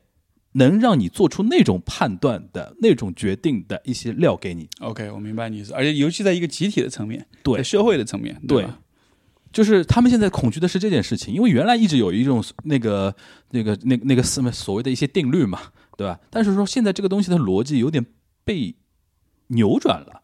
他们现在在恐惧的是这个事情。所以说，但我觉得这个事情不是我们今天这个场场合能够聊得清楚的，因为我们三个文科生也 也不可能聊得太深入这种技术方面的东西。反正我觉得说是一个未来我们很重要的一个课题，越来越哎我感觉到这种东西。如果他有那样的一种更高的心智的话，那一定是坏事儿嘛。就我故意抬一下杠啊，那一定是坏事儿嘛。说不定那是更好的一种方向。但是他们的逻辑就是说，就是是就跟就跟那个是一样的呀，就是说我是为你好，我能让你上天堂，大家所有的人上上那个天国嘛。但是你要你要不要保留一个你去地狱的自由？就就是我又想说阿米诗人的故事，就阿米诗人拒绝使用电力，你说他们是好还是不好呢？我们作为一个完全现代化了的人，就我，但我我觉得 Steve 说的这个点就是，你面临同一个事情的变化的时候，它是危还是机，其实取决于你自己。嗯，对，因为我觉得就算是天翻地覆了，我们依然可以在浪里面找到一个自己的位置。取决于危还是鸡，取决于我自己。但是可能到那个时候，不取决于我们自己了，啊，对，就是主动权不在我们手里。但有个问题就是说，你有多了解这个浪的属性？就像比如说，我去 冲浪，我就知道说你你懂不懂浪怎么运作，所以你嗯才能够抓抓浪。如果你根本都不知道浪怎么来，你只会惶恐，你只会掉到浪里面，然后呛水，然后最后可能是甚至被淹死。就是嗯我觉得我现在就觉得文科生你要去多关注这些东西。对，对，是，如果你是连懂都不懂，只谈说我很忧虑啊，就是那对个末日降临啊，这毫无意义。对我看很多日本一些，比如说政论节目啊也好，油管上他们一些政论节目，基本上文科生的最大的问题就是懂还没懂，用还没用了，就就就开始批批判一番对对。对，这是最大的问题。其实我觉得以后就没什么文理科了，哎以后只有是硅基和和碳碳基基。其其那其实上回我们当时我跟 Bessy 聊，其实当时也说到这一点，就是以后其实文科生能发挥的作用是不一样的。对，就就是说某既种情感联系反而变得很珍贵。是，就是技术，当技术发展到一定程度，你已经不再需要担心技术的问题，这个时候反而需要文科生的思维来去处理很多问题，以及你们刚才说这个，我也想到另外一个点，就是你看我们现在对于这种技术的恐惧，这种即将发生的这种新的事物，嗯打一个响指，很多东西就破碎了哈。会不会其实当年这些下岗工人面临下岗的时候，也是有一种类似的感觉？嗯哼我今天天我今天天塌嘛，他不天知。道接下来会发生什么对，但是一定是很大的那种变化。嗯哼，我今天看到一句话让我语塞了半天，就是说为什么从来没有一个从未来穿越到现在的人类来告诉我们该怎么办？因为可能人类就没有未来，哎，你看，你这这 下这坠这的是快这乐不是直接这坠到不是底这是了可能性之一，对 吧？对，所以所以现在变得尤为重要，就是我们怎么做，可能就决定未来怎么样。就是马斯克不是还有一个脑洞嘛？他就觉得说我们人类啊，只是那种终极生命体的一个过渡对啊阶段嘛就，是说我们是为硅基，我们是为硅基做准备的嘛。对，新兴市嘛，那个那个 Lovestock 他对写的那个书，他就说，对我们是一个过渡物种。对，但我觉得就，如果真的是这样的话，我们放下嗯人，尤其是个体的人自、那种就是他的 ego，他的自我的话，那那那又又怎么样呢？那对，一我那一定是我我也坏事这儿么吗我？也这么就聊到底是这个，就聊到底嘛聊到底对吧了，聊到底哎了比如就是这我个。我我就说很现实的，就比如说你去看这个文艺复兴之前的欧洲人的生存状况，去过嗯去过欧洲就是不一不样啊，不不不，我说一个很现实的问题，中国人也有这个阶段，就是那个时候的人对于自己的生存境况有整整全性的认嗯知，就他知道活着是怎么回事儿，然后活就是这么活，不用什么可能性，也没有所谓的自由的空间，就我不追求那个东西，那个东西对我完全不重要。嗯哼，但是到了现在，其实每个人都在什么找寻自己的生活意义啊，然后要创造价值啊，不要枉度此生啊，就非常存在主义的东西。那你说这两种人难道不是天差地别吗？但是我们不是也依然这样活着吗？因为我觉得人还是特别复杂的一个动物，我们对于就我们的行为、我们的思考，还是对这个时代、对环境做出反应。嗯就其实你说从基因上、从生理上，我们和那个时候的人没有什么对区别，对对吧？只是那个环境不一样。所以我觉得每一个时代，怎么说呢？就好像是，比如你说今天的现代人还呃追自我意识很清晰，追求意义，或对吧？寻找目标什么的，是因为我们这代人真的优于前面那代人？我觉得不是，我觉得这其实这个位置是是历史是时代给我们这个位置，让我们能这么做。但是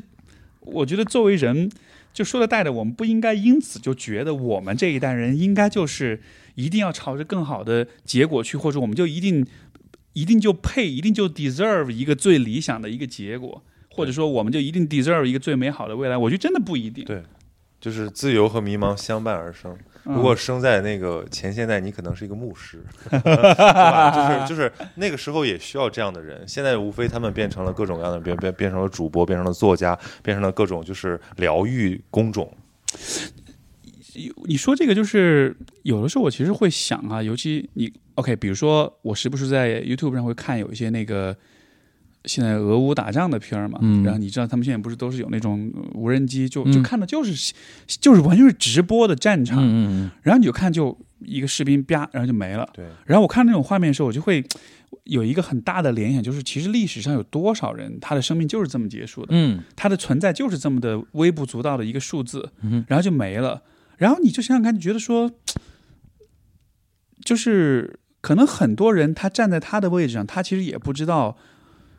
他在这个历史当中的位置是什么，他只是知道他要做他当前需要做的事情。嗯他也不会太去考虑我做这些事情对这个时代会有什么影响。我也只是刚好我们有了这种认知跟技术的工具，让我们看到嗯了我们跟更大的世界之间的联系。但是回到自己身上来说，其实你还是微不足道的，嗯其实你还是就是一个数字。嗯哼，你没有那么那么的重要。嗯所以我反正我是有点，当我承认这一点的时候，一方面是承认了自己没有，但另一方面我觉得好像有点儿反而获得自己的使命感反了，而轻松了一点儿，嗯就觉得哦，OK，其实我我不用懂太你这担个意心思那么多大的东西。懂你这个意思。对，嗯，反反而就是如果这样想的话，就是也不用说啊，Chat GPT 要来了，我后面我要必须去得我做要去学点什么什么东西，你就等着呗，就等着接受它呗。或者就像你说的，我就我就做我我想做的事儿，嗯啊我就把眼前手头的事儿做好。对至于大的东西，以后我就花历史四个小时做水饺，呃对呀、真对是对。就这个意思。而且你不觉得很有趣吗？你花个四小时做出来，你会很开心，对就好像是我们的脑子里有一个部分是是让我们喜欢脚踏实地的做那种很微不足道的，但是很实在的事儿了，嗯，对吧？这个这个还蛮奇妙的。对他，我我听到那些就是经管人士总喜欢聊沉浮，对沉浮实验的，就是就是最后你你其实你控制不了任何的浪头，你就就去做那个随波逐流的人。嗯，你说经管人是经经济管理啊？对，就是就是那些非常卷，然后、哦呃离技术和资本又比较近的人。哦 OK，他他们们还聊沉浮啊，当然当然，当然就就就是比如说你像硅谷的那些就人嘛，不要预测什么风口不风口对这种事情的。可能是不是像那样的人，他其实本来 ego 是很大的，他觉得他要做他很觉多得他大事儿，对，他要可控，但到其实后来就发发现，对啊，我我理解你意思，反而沉浮就轻松了。所以搞到后面都是玄学呀，都开始信佛了嘛。可能更多的是说，你最后还是看到了人的边界在哪儿了，嗯，然后这个时候就就就只能对臣服了。对对对对就因为这些人从小到大，他是通过一系列一系列的把自己的命运控制在自己手里，不断他暗会示我很重要，他会觉得 ego 非常重要，因为比如说成绩是他能控制的，他的学校对吧？他的赚的收入是吧？当然他，当他到一定程度的时候，他总归会面对一个哦，原来我那么渺小，嗯，总归会面临这个时刻吧？就你抽离出来看，人类也是一个物种啊，和蚂蚁、蜜蜂其实没有本质区别，对对就是我们都是一个呃碳基生物，对吧？你讲到这个，我想到那个社交网络这个电影里边，就讲那个 Facebook 那个扎克伯格嘛，嗯他给我感觉就是非常典型的这种人，就是他成功到他成功到就是说几乎可以是什么当当时那种天之骄子嘛，但是就在亲密关系面对一个女生 date 的时候，他完全失去掌控力的那种感觉，他那种。他那种不能接受这这种事情，就是有有的时候，我刚才说一个，就比如说你说经管那些人士，他可能是两种情况，一种是面对一个非常大的事情，他失去掌控力之后，他看开了，哦是这样，或者倒过来，就非非常小的事情他都控制不了。嗯我他妈都那么成功了，你还还不来爱我，嗯 对吧？你就是这就面对面对这种事情，他可能会反思，嗯啊，可能会有这种感觉。我喜欢举的例子是张朝阳为什么那么痴迷于 给大学生上物理课？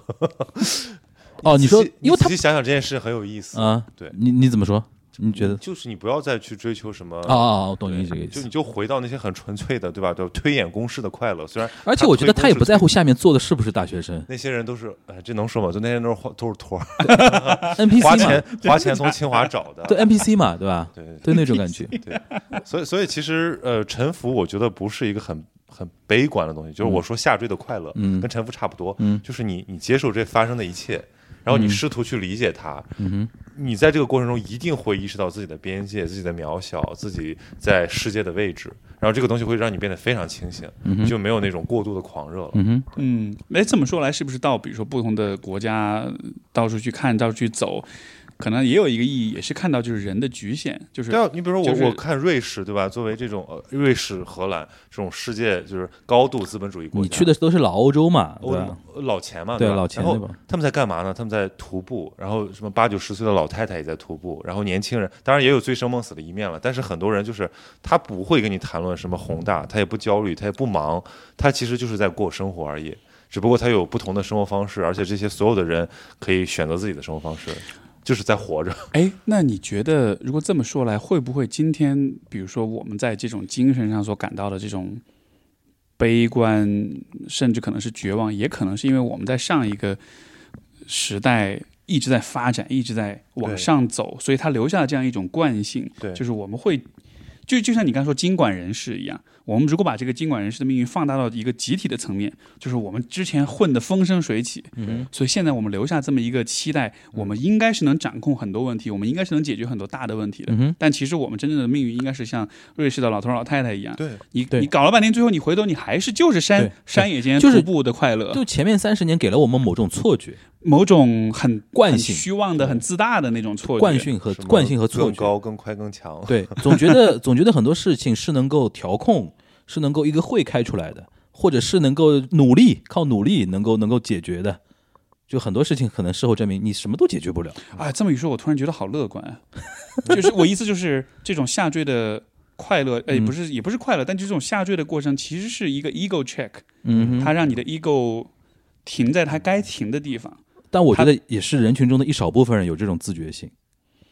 很更多的人需要你这样的人去启发他 们。嗯大家手拉着手唱那个《Merry Christmas》，那个那个 Lawrence 那个，对，对啊我我回对我回国，就我回国不是就我们去深圳那个活动嘛？嗯那早晨七点半的飞机，我从上海直接转机去深圳，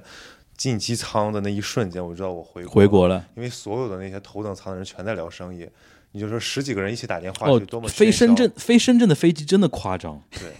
然后然 后我那飞个深圳我也感受到了，就是你坐在他他是头等舱啊，我是经济舱我不啊，是啊 就我们不一样，就经济舱前前后后，而且穿的衣服甚至戴的眼镜儿都一样。嗯就是背那种 Busy 双 man 双肩双肩包，然后是那种方的，因有一为点为什不嗯修边幅，为什么方的呢？它是商务双肩包，里面是可以放电脑的。是然后那种黑就是一定是寸头，寸头，然后穿那种 polo polo T 恤，然后戴一副那个黑的那种眼镜啊什么的，皮肤有点黑，皮肤有点黑，这种就是什么那个制造业嘛，啊，就是制造业的那种，然后所以才 sales 坐七点半的飞机？对 salesman 嘛，然后坐下来之后就聊电话。对，哇，好多人都长一样的，我惊呆了，因为我上海没有那么夸张，上海还是有点老头老太太的，就就深圳是一个年轻的城市，但同时是一个高度同质化的一个城市嘛。对吧但但如果是以前，我就会发出很不屑的切这个。但现是在我你理解了的，但是我因为我我当时脑子里面跳出一句话叫“我们就在罗马”，嗯，就是我们现在就在那个世界的最哎，变去过欧洲就不一样啊。啊，就是 开是口闭口就是都是都是欧洲梗了，现在都是我们快跟不上了。对吧 但是罗马嗯我我去瑞士的时候，对吧？但罗马有灭亡的那一天，哔，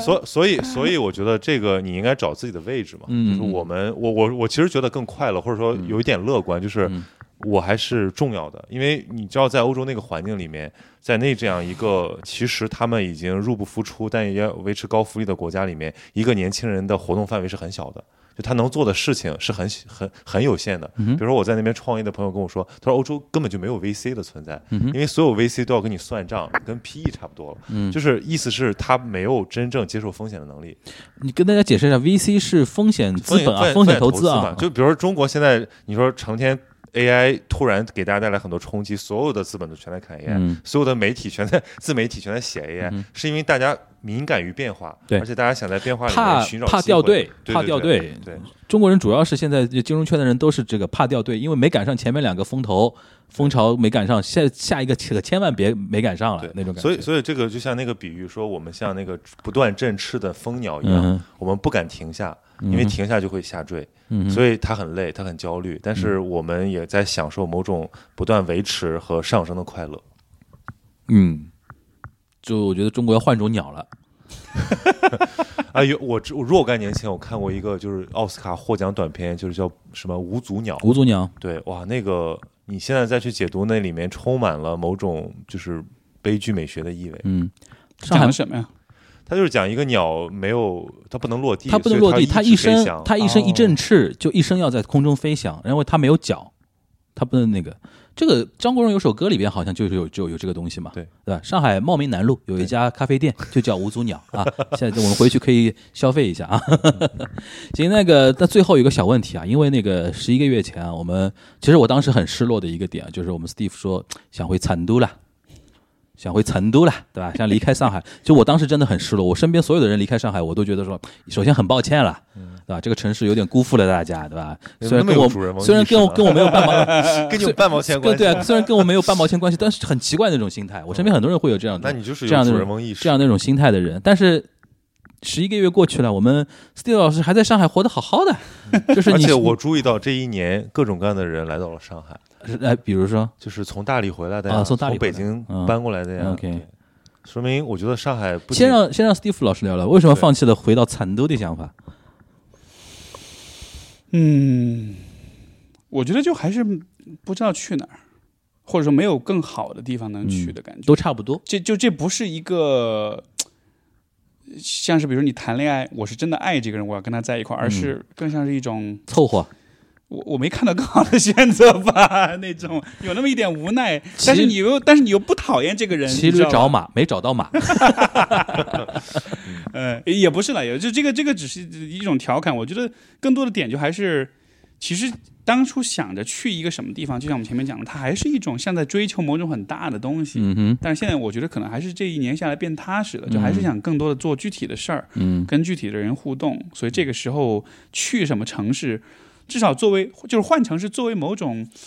叛逆的、反抗的某种行为，我就我现在就觉得嗯没必要，没必嗯要搞那么宏大，我就还是还是落脚在具体落叫什么落落听在落就是听落听落听在让一个南方人讲这个北我方我能落我听能在我能懂我能具体懂的人和事上面，我能懂我能老听。嗯啊，你说说你的呗。我这不回归了吗？我我就讲一个小例子好了。我去欧洲去了二十多个美术馆，嗯我发现有三个美术馆它借展，把重要展品借展。我这之前好像说过。然后我说我去看看它借到哪里，一看全借到了上海。嗯，上海这两年那个美术热嘛，那不勒斯考古博物馆、乌菲齐美术馆、维也纳艺术史博物馆，就是现在刚这刚上博就结束就的。这两天上博结束，波提切利与梵高到呃波提切到梵高到梵高嘛，那对对个展不是通宵排队嘛？对，所以在那一刻，我觉得我生活在一个了不起的城市，啊，就是这个个城市有这个城市有品位有人二十四小时排队看展这个事情，我也是没料到。但是呢，也体现出我们上海人呢，就是明明这个展有四个月时间啊，就大家前面也不去， 然后最后要快结束了，然后情愿排队，就然后还是24在小时流动，还是在交流的。对这个事儿对还是对让人觉得很有就希是，望然后你觉得好像，甚至是因为大家知道自己错过了三年，在拼命的往回努力地找补啊，对对对，嗯所以我觉得这个让我觉得挺感动的。这算是某种因祸得福吗？你觉得？我觉得是一种心智正常的表 现，就是知就是一个差生啊，知道自己落后了，所以要奋起追赶，这是正常的正常学习的心理，而不是说我就这样了。嗯我们说老实话，就我们各方面都在试图快速的找回过去的那种节奏，嗯，你想那个从演出，我比较熟演出，啊，五月份就能看到外国团的整体过来的演出，就法语版的那个《罗密欧与朱丽叶》什么的。然后今年那个网球大师杯嗯也要回来了。就多少有点动作变形，但是这个对初心是好 的。初心是好的，是动吧作有是口感拙，上，动作是拙劣的，对 吧？但动作，然后什么，据说什么 F 一啊，然后明年什么亚洲杯啊、然后亚亚俱杯啊那种东西啊，世俱杯我说错了，嗯就很多东西你看到它大家都在尽量的恢复，而且你说老实话，每一个大动作下面都是具体的人在拼命做事情，对对对。就你能感受到所有的人都在说我要我要我要追所回以来是不，是还是应该有点补偿心理的那种表现，对，包括就这是种报复性的消费啊，嗯报复性的这种，就是不然不然呢？不然你就还是去琢磨、去品味你之前那个想 move on 但是没有忘掉的东西，那肯定是更难受的。所以那就是实质，所以你看最后就还是漫长漫长的季节最后那一段，嗯，就是说哎呦，就是向前向前别停下来，别停下来，对嗯，继续振翅。对，反正你车上也没啥了。对，真是一个巨大的预言。我 OK 靠，天哪，行，那个我们已经聊到深夜了，现在几点啊？快一点了，一点了的。一点一刻了，一点一，一刻了啊，行，非常非常，呃，然后今天我们结束的时间节点正好是五幺二的十五周年啊，也非常的感慨，要身为成都人的那个。我们 Steve 呢，肯定是很很多感慨啊，就是那那那件事情改变了很多很多人的心态啊，对，很多人的心态，也是希望说，呃，我觉得播客越来越来越来越觉得播客是一个非常神奇的一个东西，对啊，其实我们每次我们聊都是没有草稿的，嗯，没有提纲的，我觉得播客以后其实会给我说的大一点，它会给中国社会构建一种新的人际关系的可能性。嗯嗯哼，对，它会构建起一种新的社群，这个是以前的其他的媒介做不到的。就比如说我们两个是听一样的节目的，就是比如说或者怎么样啊，你是你是指哪种状态？不仅仅是这个方面，嗯我觉得是人们通过播客所感受到的人与人之间的关系，一啊种新的。连接的可能性对 OK 包括我们为彼此做一些什么，包括其实比如说像小宇宙的评论区里面，大家也能多互动，对对对那那都是新的，非常非常新的。对你在微博、你在其他的平台你是看不到这样的关系的，对。但是你走到小宇宙的评论区，你会发现有很多很多的，就是那种一世已久的真挚的情感，它就回来了。所以，所以我觉得这非常嗯牛尤逼其你的节目谢谢你。 啊，那我们导流一下啊史蒂夫说对啊，史蒂夫说史蒂夫说啊，然后失踪人口回归，失踪人口回归。那你强曹宁最后有什么总结的 吗？我觉得史蒂夫说的那个很好，就是你应该在这个过程里面，就是选择看到光还是看到影，是你自己的选择。对，甚至比如说我去看梵高那个，我我不我这样 Q 是不是显得我很对就是有很但是但是很烦，但是我当时在想的那个事情，我觉得就是这现在的心情，就是说嗯你要去追逐那个远方的光，你就要先去凝视眼前的影，你要从你的这个困境之中找到你走向更远处的力量。一定，所有的成长都是这样。特别棒，他 鸡他他啊他鸡皮疙瘩。肉麻肉麻。 对对对，肉麻肉麻肉麻。好，那个反正今天非常感谢啊，因为我们这是真的非常临时的，然后也没有任何准准备啊。对他，因为那个先 Steve 先来跟气他们。 Steve 跟曹宁一直被在我问，治愈了。 Steve 跟曹宁一直在问，今天我们聊啥聊啥？就我一直就不说，有什么好，有什么好说的，哎，对吧？这种状态反而是最真实，你你都不用准备，反而有点措手不及，只能搬搬以前的存 货，只能背背名人名对言。的对对对，他说来说去，哎呀，我去瑞士了，碰到那些呃这这徒步了，已经我听到三遍了，都已经可以可以有点新的东西了啊。可以有点新的东西，好，不管怎么说，大家辛苦了啊。然后，呃，是一个疗愈之旅。本来我们这个是本来就是一个疗愈之旅，然后睡对试睡人家的床垫，然后在一个上海非常有特色的一个疗愈酒店，还能什么冥想啊，还能泡汤啊什么的。但因为没收人家钱啊，所以说我们也可以不用口播了啊。要疗愈是要花钱 的。对对对，希望大家能够听过通过我们这一个半小时吧，多一点点时间的一个聊天啊，能够获得一点点疗愈啊。反正今天的标题是有了，就下坠的快乐 啊。然后那个，反正感谢曹老师的这个激情可以，的你跟你个片尾曲用那个越堕落越快乐。啊，你你你你下载好发给我，好吧？那今天感谢两位的做客了，然后我们下一次节目再见了，拜拜拜拜拜。失去。